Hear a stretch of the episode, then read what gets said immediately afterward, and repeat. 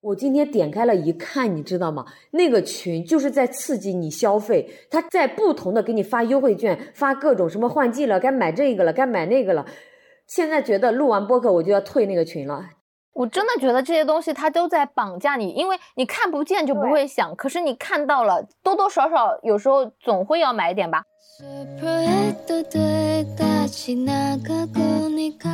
我觉得经过断舍离之后保留的哈，其实是对我们来说更加喜欢的东西，真的是我们更加喜爱的，因为是经过筛选和挑选的。我们在买的时候可能就没有那么喜欢，我们就买了，是一些这个消费主义的刺激，我们就下单了。如果没有舍弃，就很难得到，因为只进不出的空间呢，我们的生活就会停滞不前。我觉得这就像我们人的消化系统一样啊，如果你只吃饭不消化也不拉屎，那就会很难受。你想一想，你一直在吃东西而没有排出来，会有多难受？所以适当的要给自己做做清理，做做断舍离。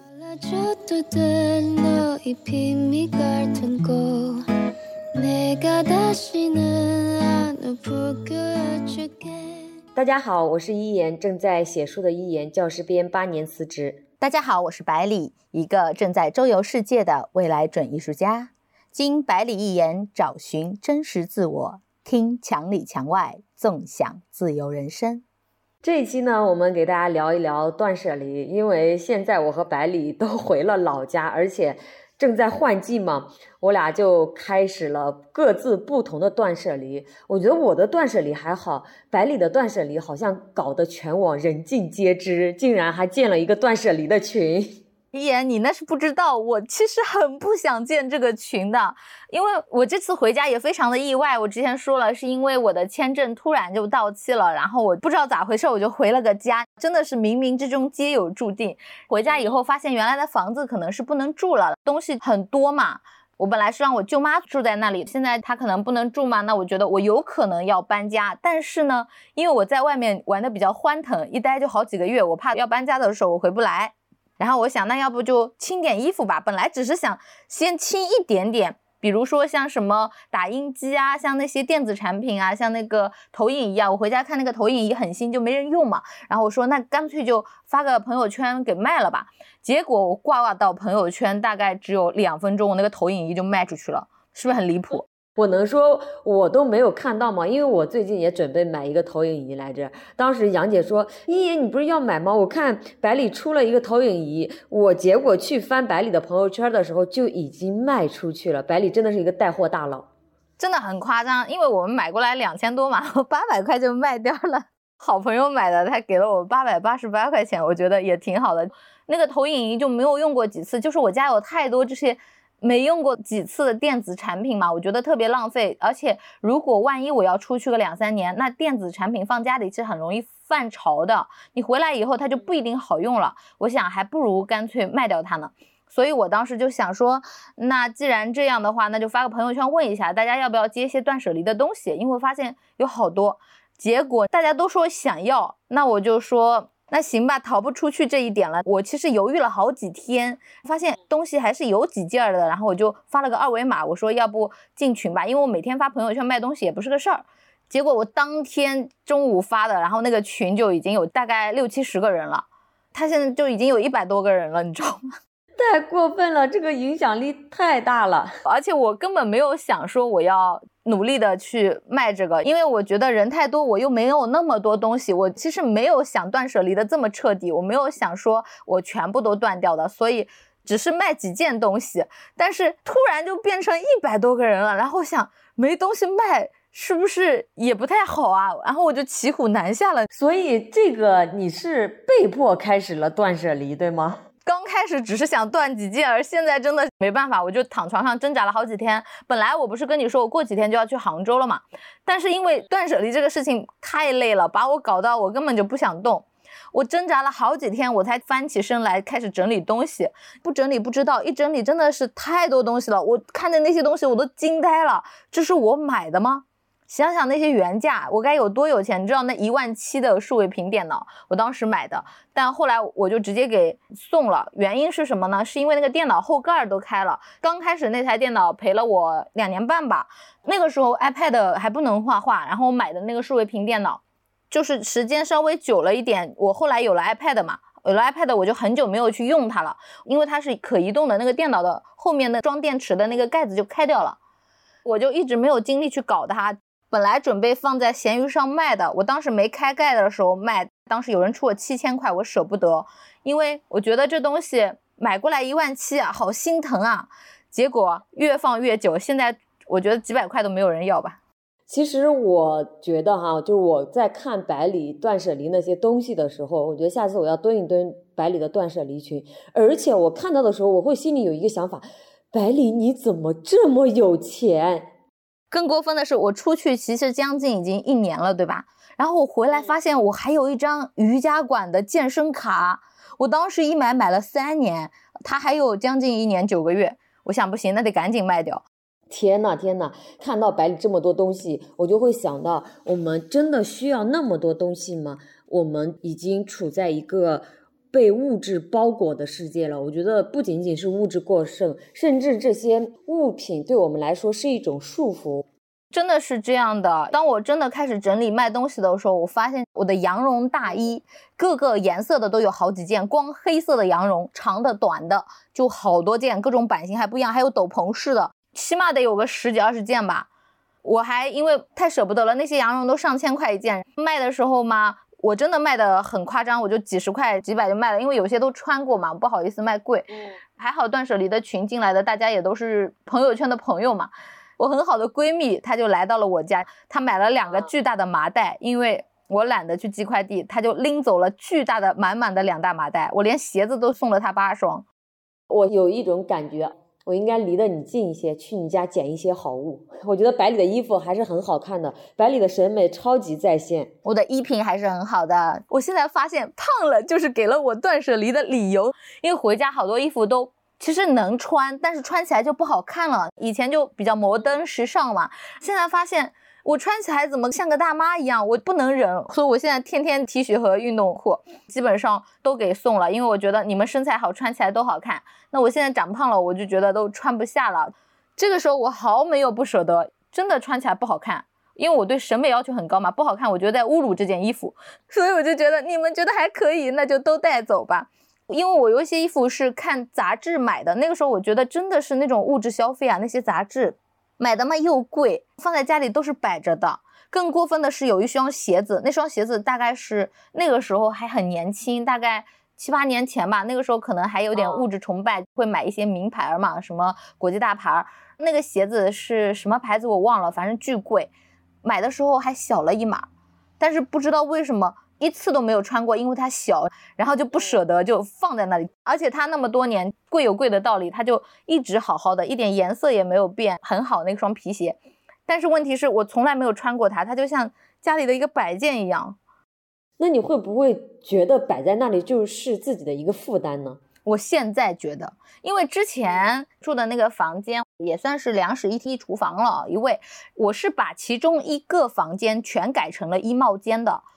所以光帽子就好多，就几百顶，像什么耳环啊这些，但不是说我有钱啊，因为我买的也都不是贵的，因为就除了那几年，你想八年前的东西我都还留着，太好了嘛。后来我都不会买名牌了，你发现消费也是一个阶段一个阶段变的。后来我就发现，我根本不记得我的衣服去哪里了，即使我家里有一个全真空的衣帽间，可是我还是不记得衣服去哪里了，因为太多了，我根本就找不到那些衣服了。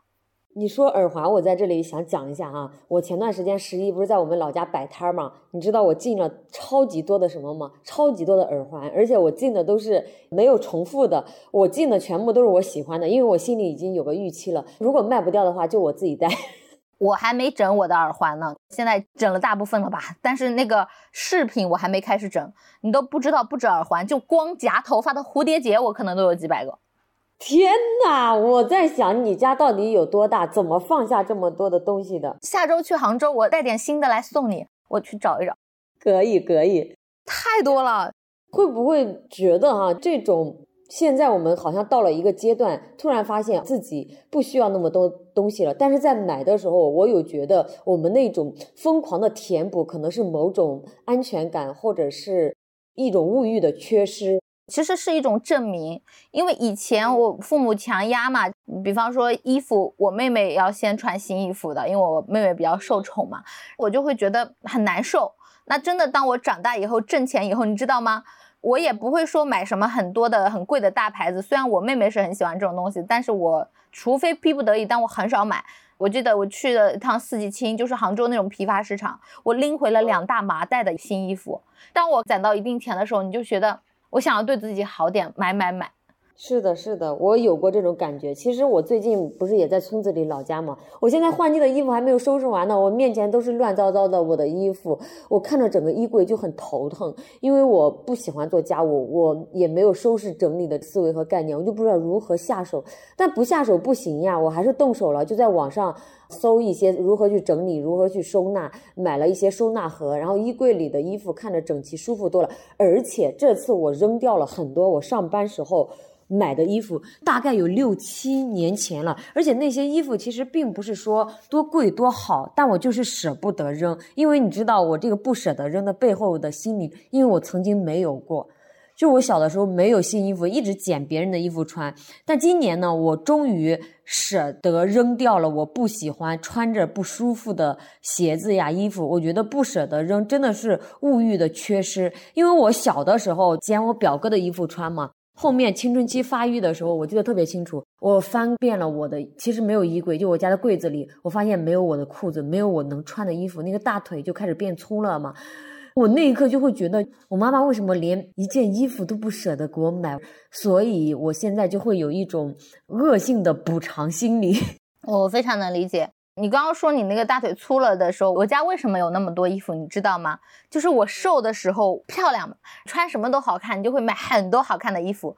可是呢，我常常会胖起来，胖起来以后呢，又觉得穿不了了，我又要买新的衣服。然后我就在胖胖瘦瘦之间，就是要扔的时候，我觉得不，我可能还会发胖，不，我还会瘦下来。然后我就都留着那些衣服，很多都跟新的一样。我觉得一年三百六十五天，我可以三年不重样。天呐，天呐！今天就是发生了一件事情，让我确定了不好用的东西，用着不爽的东西一定要及时扔掉。我前几天不是买了一双新拖鞋吗？其实就十块钱买了一双凉拖鞋，因为现在换季了嘛，就很便宜。为什么要买这双拖鞋？因为我家里也有两双凉拖鞋，但是不好穿，穿了很久嘛，要么就有味道了，或者变形了。但是我不舍得扔，其中有一双拖鞋已经洗澡的时候，它能把你的脚给你滑到前面去。但我觉得还可以，偶尔穿穿没有舍得扔。结果我妈看到我买的新拖鞋之后，她就指责我说：“你还买拖鞋？”她就顺手指了我一说：“她说你看你那双拖鞋还在那儿，不是好好的吗？就在房檐下面。”当时我就说：“你能不能不要指责我？”她叹了一口气，然后我就很生气的上楼了。我说：“我又没有花你的钱买。”然后今天和百里在弄这个播客的提纲的时候，我就更加确定了，不用的东西赶紧扔掉。如果我在搬家的时候就把那双拖鞋扔了，我现在也不至于挨吵，就我妈妈也不会指责我了，而且我都不记得那双拖鞋哪一年买的，至少有七八年了。我觉得你说到妈妈这一点，我突然想起来，其实有一种价值观的不一样，因为我妈也很很生气，因为买太多东西了嘛，她总是会骂我。但是我发现，就有些东西，当我想扔的时候，我妈就会很舍不得，说很好啊，要留起来。我扔的那些东西，我觉得我都不喜欢，我只看颜值留东西，只有我喜欢的我留下，但是我喜欢的东西太多了啊。我说不喜欢我就扔，但是我妈觉得它好新啊，它质量那么好，你为什么就扔掉？可是我就说你不是一直骂我不扔东西吗？我一扔你又给我拿回去，那不是东西越来越多了吗？我会觉得可能在我们妈妈那个年代，他们他们经历的物欲缺失比我们更严重。是的，他觉得我们扔东西是浪费。是在浪费钱。是的，他看见那么多东西，他也烦，可是他又觉得我们很浪费。对对，其实我觉得这个真的是一个心理问题。我现在发现什么问题都是一个心理问题。我之前看一个新闻说，有一个老人嘛，他死在了那种垃圾堆满山的那种房间里了，他就很喜欢去把外面的东西捡回家，好像堆在那里他有安全感。就像我的外婆，我外婆就特别喜欢找东西堆东西，家里空荡荡的，她觉得。少点什么就很恐惧吧，我觉得这是内心极度缺乏安全感的表现。他们很恐惧、害怕、匮乏，所以他们需要很多物品来填充他们，这就是一个恶性循环的心理问题。而且我觉得还好，我现在断舍离了，因为我觉得如果我再那么下去，我老了肯定也会变成这种囤积癖。我之前也是的，你知道，我之前塑料袋我都不舍得扔，我总觉得这个塑料袋应该能用到，会装什么东西。每次收拾卫生的时候，我就会发现，我为什么要攒这些塑料袋？这些塑料袋好像都从来没有被用到过。对我现在发现了，而且你发现这种消费主义的陷阱，特别是像什么天猫啊，像什么各种节日，它就会让你囤各种东西嘛。我前两天跟我朋友聊天，他说他会囤一年的卫生巾。而且我跟你说，昨天我不是去三福买东西嘛，逛街买了一个很好看的包，结果他们就把我拉到了一个三福的购物群里。我今天点开了一看，你知道吗？那个群就是在刺激你消费，他在不同的给你发优惠券，发各种什么换季了，该买这个了，该买那个了。现在觉得录完播客我就要退那个群了。我真的觉得这些东西它都在绑架你，因为你看不见就不会想，可是你看到了，多多少少有时候总会要买点吧。那种群我也加过，而且我觉得总会买一些特别没有用的东西，但不知道我为什么要买什么一些家里用的小物件儿，然后一买它就好几个那种一套的。是的，现在我已经有了这种分辨了。我以前也加过这种群，之前我加那种群的时候，你知道我是一种什么心理吗？我是一种哇，有优惠券，我好像捡了便宜的心理。但现在我进那个群，我看到那个消息，天呐，就是他在绑架我，他在占用我的时间和精力，其实是在消耗我。我发现出国和旅行有一个很好的好处，就是我总会忘记双十一和六幺八，还有一个就是我的地址他根本寄不到，或者就是我没有地址让他寄。我发现其实还是省钱了，因为平时在家，如果我工作的时候，我会花很多钱在网购上，对吧？现在基本上我一个月能花几百块，也顶多就是机票和住宿了，其他很少花。是的，而且我会觉得我们现在的这种社会，就是各种渠道在刺激你下单，不管是直播间，或者是朋友圈，或者是干嘛，我觉得。反正我们生活在这个世界上，我们的确需要物品，但是你要想清楚，你买了它究竟适合你吗？买来是干啥的？可能是因为我和百里现在，我们都知道自己内心想要的，或者是我们内心富足了，就过了那个物欲去填补我们内心富足的那个阶段了。是的，就像现在，你还要花很多的时间去整理它们，它会占用你的时间。就像我这两天搬家搬的真的好累。我在整理的时候，我就很痛苦，在想，我为什么要买这些东西？即使我的群里卖掉了，因为很多人都是线上的，我现在很多朋友是线上的，那他们都要我寄快递，那我是不是要去填他们的地址？我昨天发现有一个我还填错了，一个姐妹买的衣服寄到另一个姐妹家去了，我一天要寄十几个快递，脑袋好疼啊！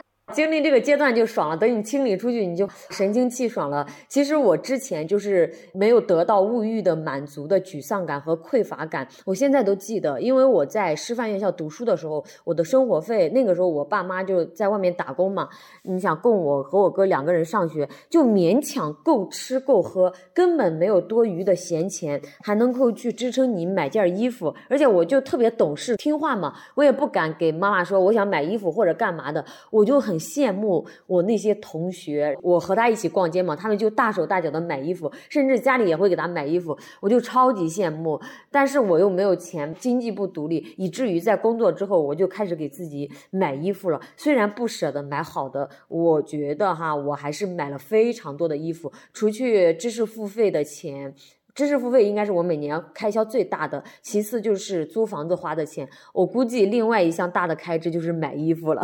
其实你说到这个，我终于知道我为什么会买那么多衣服了。因为每个人心里都有他的创伤点嘛。那我最大的就是我的妹妹，我妹妹特别喜欢买衣服。其实小的时候，我们每个月就上大学的钱，我妹妹是比我多的，她是比我多至少一半儿吧。我知道，但是我不说，因为我妈我知道她就偏心嘛，那我能咋办呢？她就会有更多的钱可以买她想要的东西，而且她就是那个性格，她就会比较容易向妈妈要得出口，我是要不出口的嘛，所以家里的好东西都会紧着她，这是第一点。还有一个就是她有男朋友，她男朋友总会送她一些奢侈品啊或者名牌啊，她会跟我炫耀，她有那么多好东西。其实我心里我当时没有讲什么，我心里也没有说什么，但我觉得我是羡慕的，我非常的羡慕，所以导致以后我自己有钱有能力了，我就买东西。而且我妹妹这个人，她有特别多的衣服，你知道吗？她会有很多衣服，她都不穿了，放在那里。她有时候好了，她就施舍你一样，就给你几件；不好了，然后她又不给你，就这样，要看关系。导致我有一段时间，我就觉得，嗯，我有能力了，我可以自己买我想要的东西了，我不再需要你们来给我了。我觉得其实有很大一部分是这个心理，就是在证明自己，我不需要你的施舍，我有我自己的能力去买很多我想要的东西。对，有一段时间的名牌、崇拜，我记得有一年我去了欧洲，给我妈妈买了个 LV 的包，但是我只买过这一个。当时原因是因为我妹妹，就是她很有名牌崇拜。你知道我妹有多聪明吗？她就是你去买个包，然后我付钱，然后她意思就是我们 A 掉。大家 A 了这个钱，对吧？A 完了这个钱呢，反正回去送给他妈他们，意思就是虽然是我买的，但是是他送的，反正各种人情都是他领。他打小是一个特别精的人。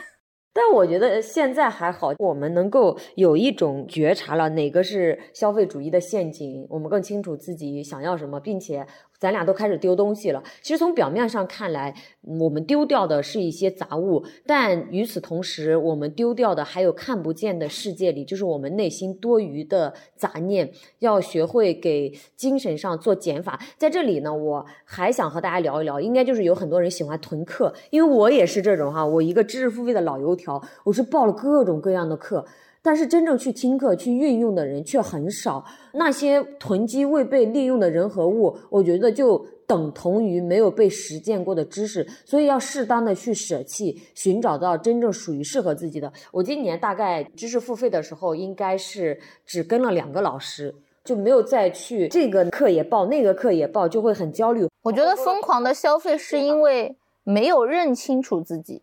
你不知道自己想要什么，就像我，我也跟你一样，我报了好多课，以前很多我都没去上。其实很多绘画方式我都知道，不知道为什么要报这个老师的课，但都报了好多。你会觉得报了给了钱，好像就买到了这个知识一样的。对，你就以为你报了就是你学会了，就是你掌握了，这就是占有。就像你为什么买那么多衣服，你觉得我有了什么，好像它赋予了你能量，像那个什么巴啦啦能量一样的 那种感觉，特别是知识。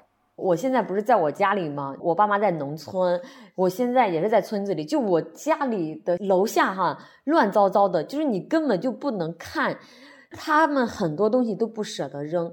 我们经常会因为这个事情而争吵。现在我已经不去吵架了，你知道吗？因为我觉得那是他们很根深蒂固的这种习惯以及思维模式，就我无法去改变他们。去争吵、去对立，我们很痛苦。现在我就放过他们，也放过我自己。但是我要改变我自己。跟你说实话，我昨天去市区的时候，我就偷偷带了两大包用不到的东西，我是放在了市区的那种旧衣物回收站里。而且我在弄的时候，没有让我爸妈看到。我爸爸下地干活去了，我妈。去工地上给人家干活去了，只有我奶奶看到。我奶奶说：“你在干嘛？你像搬家一样。”我奶奶也不知道我在干嘛，她年龄大了，所以你看，我还是以一种很委婉的方式处理了这件事。因为我如果选择一个我爸妈都在家的方式，肯定又是一顿。你不穿，你买那么多衣服，就是这种。我理解，而且我觉得东西多了会很乱，因为我这两天在整理，我就发现房间被我搞得好乱。乱完以后，你就心情会很差，不想去整理。很多东西你以为可能会有用的，但它其实占据了你的内存，没用到。对，一直没用到，它还会占据你大脑的一个记忆内存条，让你没有办法向前走。是的，是的，所以要学会给自己精神上和心理上减负。因为我在写这期播客提纲的时候，我还回看了我几年前去看过的一本书《断舍离》，好像在几年前这本书超级火。我看了一下，我还有我做的读书笔记，但我发现这本书我很早就看了，那个时期对我来说一点用都没有，我只是去看了，也没有实践。但是在弄这期播客提纲的时候呢，我又大概翻了一翻。我回头去看了时候，我发现它更适合现阶段的我去读，我能读懂了，我也能去践行了。所以我觉得在合适的契机里，你去读适合自己的书也很重要。就像百里说，他也囤积了很多书嘛，在后面我们会聊到这本书中就会说。断舍离是通过处理多余的杂物来摆脱执念、恢复自我、发现自我。我觉得在断舍离的这个过程中，其实也是一个我们和百里重新梳理我们自己的过程，整理的是我们自己的心理空间。我们舍弃的不仅仅是我们多余的物品和衣物，我觉得腾出来的这些空间。我和百里，我们两个会更知道我们想要什么，什么是适合我们的，真正需要的。是的，因为很多人舍不得，其实我觉得就是因为你既要又要还要，根本分不清楚你自己到底想要什么。以前的时候，其实我很执着，我觉得脾气不好，很多时候是因为你执着，你把很多东西看得太重了。比如说，谁破坏了我的一本书，我当时会心疼的要命。但现在想来，这根本就是一种执念啊。这种物欲很深的捆绑住了自己。断舍离的时候，其实你可以问一下自己，这个东西是不是真的是你需要的？那些看似捡便宜的事情，如果是你不要的话，其实就是在浪费钱，还会堆积在你的家里，占满你的空间，把你原来有用的东西、原来觉得好的东西，它都没地方放了。扔掉的真的不是东西，我觉得还是我们过去的自己。是的，是的，就是一种关系的处理嘛。对，之前刘震云说过一句话，他说：“你们怎么能把断舍离只理解为扔东西呢？”他说：“断说的是和自己的关系，断掉自己的烦恼；舍呢是扔东西，就是人和物的关系；离呢是离开那些你觉得。”不是你的朋友的一些人，这是跟他人之间的关系。我觉得这个其实人际关系呀，包括物品呀，都是相通的。我们在断舍物品的时候，也要做人际关系上的断舍离。因为我会发现，我和一些朋友，我们渐行渐远了。我觉得并没有啥，这可能对我们来说都是一个彼此。更好的一个方式，他去成为更好的他，我去成为更好的我。这就像长时间不打扫卫生，那你长时间不去理清自己的一些关系，那家里会布满灰尘。我觉得你们的关系、心理空间也是需要适当的清理一下的。这是一种开启新的篇章的告别仪式。就像我们很多人给我们的设定，刚开始做老师嘛，你可能老了或者五六十岁以后。你的日子就退休以后怎么过？所以你是很有安定感的，有安全感，你就会肆无忌惮的囤各种东西。谁想到我现在辞职了，浪迹天涯了呢？这个世界上事情是非常离谱的，你完全不知道下一秒会发生什么，你知道吗？我原来不是说我本来只是准备回家几天，马上就回清迈的，我准备买八号的票就回去。后来我发现出了事情以后，我要在家多待几天，因为这个房子可能需要有各种的问题。很茫然。刚开始的时候，我觉得我自己凄凉的像一颗浮萍，我没有家了，我没有落脚的地方。后来我就一想，这有什么好难过的？这不是我自己选的路吗？我要出去了，难道还要回到这个城市养老吗？那干脆就都卖了吧，反正行李多，负担很重。对呀，你周游世界的第一步，我觉得就是要赶紧做做断舍离。你要不然背着那么多东西去周游世界吗？你都不知道，我到清迈的时候，我带了多少行李？一个二十五寸、二十六寸的大箱子，还有一个巨大的飞机包，还有一个背包，背着我的各种电脑、电子产品，还有一个手提包，就是那种放资料的。我的天，重的要死，太多东西了。这就让我想起了我小的时候，我小的时候非常爱看武侠小说，我总是很羡慕走南闯北那些快意江湖的大侠，我觉得他们特别的潇洒。看了好多好多的武侠小说，有一天我觉得我也可以写一本武侠小说，我就很开心，我就去列了很宏大的历史背景，各种人物的一个 IP，我把它设立好了各种人物的性格特点。一开始写的时候我就愣住了，那个大侠我设定他是要下山去闯荡江湖，然后我就卡在了那里。我说大侠出门要带多少钱呢？总不能没钱出门吧？那他要带几件换洗衣服呢？包裹里得装什么东西呢？我就卡住了。在想大侠付钱的时候是从衣服里掏银子好呢，还是飞铜板射给店小二好呢？我就一直卡在了行李的问题上，然后我这部小说就宣告难产了。我在想，百里原本是一个很有名的小说家，结果因为大侠没有做好断舍离，给卡住了。我觉得经过断舍离之后保留的哈，其实是对我们来说更加喜欢的东西，真的是我们更加喜爱的，因为是经过筛选和挑选的。我们在买的时候可能就没有那么喜欢，我们就买了，是一些这个消费主义的刺激，我们就下单了。如果没有舍弃，就很难得到，因为只进不出的空间呢，我们的生活就会停滞不前。我觉得这就像我们人的消化系统一样啊，如果你只吃饭不消化也不拉屎，那就会很难受。你想想，你一直在吃东西而没有排出来，会有多难受？所以适当的要给自己做做清理，做做断舍离。对，其实刚开始在我决定辞职要周游世界的时候，我觉得我一定会回来的，因为家里很舒服，你知道吗？可是真的，当我出去了，我待了很久之后，我觉得如果我接下去的生活方式大概率就是流浪地球了，那我原来的那些护肤品，等我回来的时候也过期了吧？还不如很早就把它们送掉。那那些电子产品，等我回来也肯定失灵了吧？而且我还要去安排他们的去处，太费精力了。所以就对这些物品就没有那么执着了。而且你知道吗？就在那一刻，我好像突然理解了那些大侠。如果那些大侠一直在挣扎，他出门要带多少行李，那恐怕就潇洒不起来了吧，对吧？那只能是会飞的逃难搬运工。对呀，所以我觉得百里这次回家其实是一个很好的选择，因为你接下来再去其他国家的时候，你会有一种心理上很轻盈，至少不会像前段时间那样了。没有断舍离之前的那样。是的，其实我刚开始我是挺恐惧回家的，但是我现在住到家里，我觉得也挺好的。我妈现在不说我了，她破产以后，那我也帮她还了一部分钱嘛。现在就我把家里弄乱了，她也不会跟我念八百遍了。我觉得太好了，整个不一样了。我觉得反而家庭氛围好了，太好了。你看此刻我也在家里。你也在家里，我觉得这一年我们不仅重新认识了自己，和父母的关系也都缓和了一点。那这一期聊到这儿，我觉得断的过程真的是一个重新认识自我的过程。我特别想给大家分享一个之前看到的家居生活用品的创始人他说过的一句话，他说：“我们每个人。”都在有限空间以及物件与人脉的关系中生活，在什么样的空间消耗，用什么风格的东西和什么样的人交往，这些构成了我们最真实的自己。你的圈子越广呢，你其实就越容易生活在别人的生活中。你需要的东西越多，就越容易迷失在物品之中，经常盲目攀比、效仿他人的生活，或者在购物季冲动的买买买。这其实都是对自己真正的。需求认知不够，以及心中混乱的执念，让你去比应他人的这种生活环境。其实和我们的生命机制一样，哈，断舍离真的可以提升我们人生的新陈代谢机制。一个房间其实就像你的人生，如果你堆的东西都是你不想要且不需要的，因为以前像我妹妹她扔掉很多衣服的时候，我都会收来，因为我觉得太浪费了。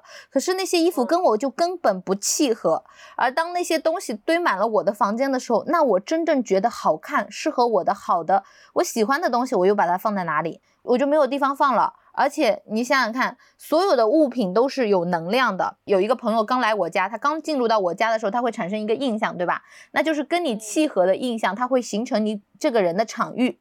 可是我堆的都不是我想要或者喜欢的东西，他们怎么知道不是我喜欢的？他们就会觉得你就是这样的。百里，我想问问你，你真正的断完之后啥感受？断到现在了，还没有断完哈。我那天带了我弟弟的老婆和闺蜜去挑了好几大袋衣服走。你知道吗？我给我弟弟老婆的衣服真的好多都是全新的，而且她穿起来特别好看，特别合适，因为她身高一米六八嘛，好多衣服都很好看，就感觉我说你是不是觉得像进了一套服装店？她说是的，感觉进了从头到脚全方位的服装店，带走了好几套新衣服。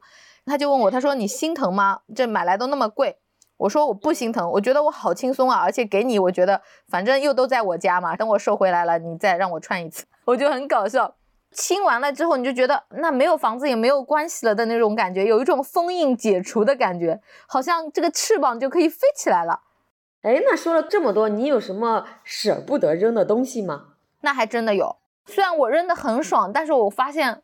还是很舍不得我那些书的，因为我原来有一个书架，上面有好多书，至少有上千本，好几千本，然后我就不舍得，你知道吗？我买的书都是那种艺术的精装本，那种装的很好看又很重的那种硬壳的本子，重的我根本拖不动，所以我当时我完全不想断舍离，我觉得那我那么多书放哪里去呢？我妈又不给我放，我就就会觉得好可怜。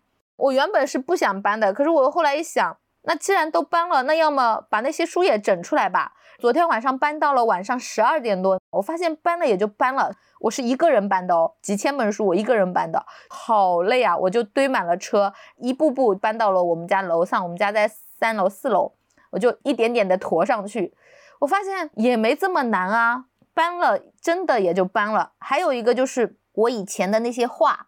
就我画过的那些画，我也舍不得扔。其实我卖画，我很舍不得。